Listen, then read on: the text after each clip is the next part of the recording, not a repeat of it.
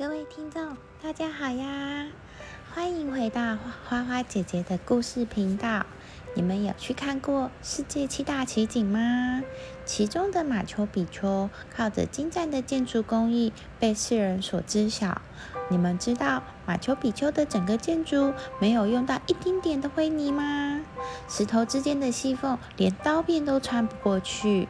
整座宫殿还是建筑在悬崖峭壁的火山口中，这些建筑工艺至今都无法办到。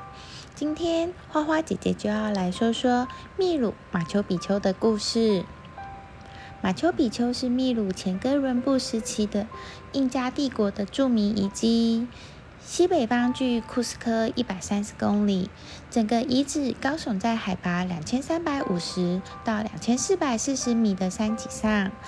由于地势险要，加上是破地而起的，屹立在乌鲁班巴河谷之上，因此有着“天空之城”之称，也是世界新七大奇景之一。马丘比丘是印加帝国最具代表性的建筑，学者称为“失落的印加城市”。由于独特的位置、地址特点。和发现的时间较晚，于一九一一年被美国历史学者海勒姆·宾汉所发现。在一九八三年，马丘比丘古神庙被联合国文教组织定为世界遗产，且为文化与自然双重遗产。人们认为马丘比丘是印加统治者帕扎库蒂于一四四零年左右建立的。直到一五三二年，西班牙征服秘鲁时，都有人居住。考古学的发现显示，马丘比丘并非普通的城市，而是印加贵族的乡间休养场所。围绕着庭院建有一个庞大的宫殿和供奉印加神子的庙宇，以及其他供维护人员居住的房子。据估算，在马丘比丘居住的人数，在高峰时也不超过七百五十人；而在没有贵族来访的雨季时，就更少了。马丘比丘的建筑都是印加传统风格。印加人认为不该从大地上切削石料，因此从周围寻找分散的石块来建造城市。一些石头的建筑连灰泥都没有使用，完全靠精确的切割堆砌来完成。修成的墙上，石块间的细缝还不到一毫米宽，石块之间的细缝连匕首都无法放进去，让人简直无法理解印加人究竟是如何把它们拼接在一起的。整个遗址由约一百四十个建筑组成，包括庙宇。避难所、公园和居住区，这里还建有超过一百处的阶梯。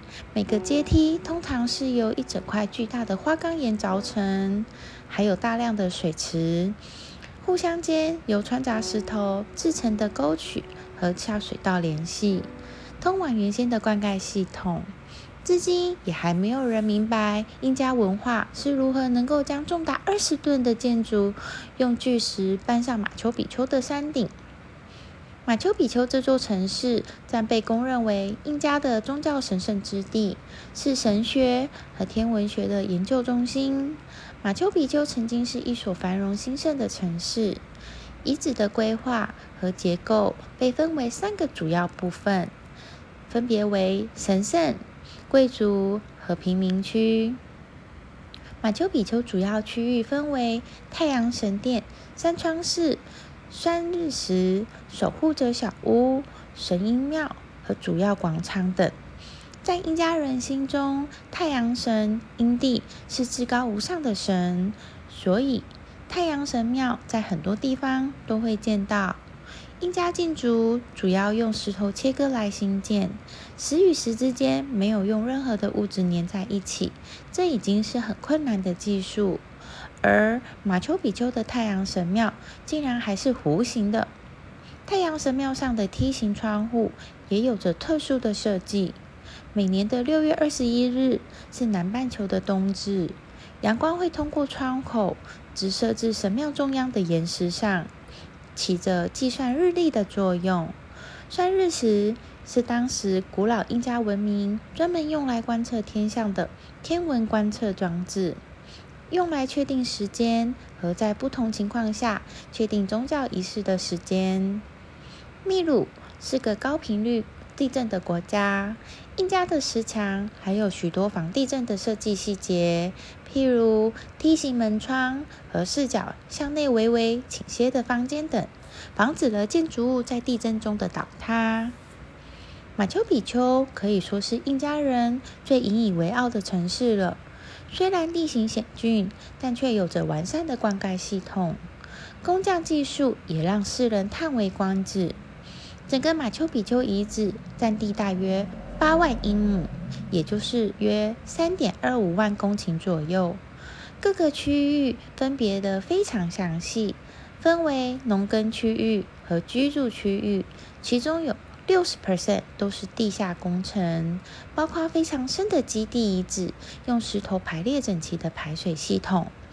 在整个城区中，在上方的城区有皇室建筑、神庙以及皇室居住区域组合而成；下方的地区由工匠区、平民住所、士兵营地、仓库等组合而成。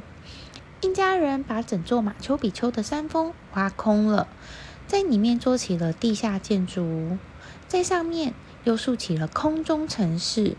这也就是为什么当年西班牙征服者一直找不到的原因所在了。想象一下，在一个火山口中做出这样的宫殿，而且这座火山口的周围全是悬崖峭壁和茂密的树林，这。真的是一个旷世巨作的建筑文化，世界无奇不有，神秘世界等着世人的发掘，并从中学习更多古人的智慧。好啦，今天的神秘故事就先说到这里了，我们下次见啦，拜拜。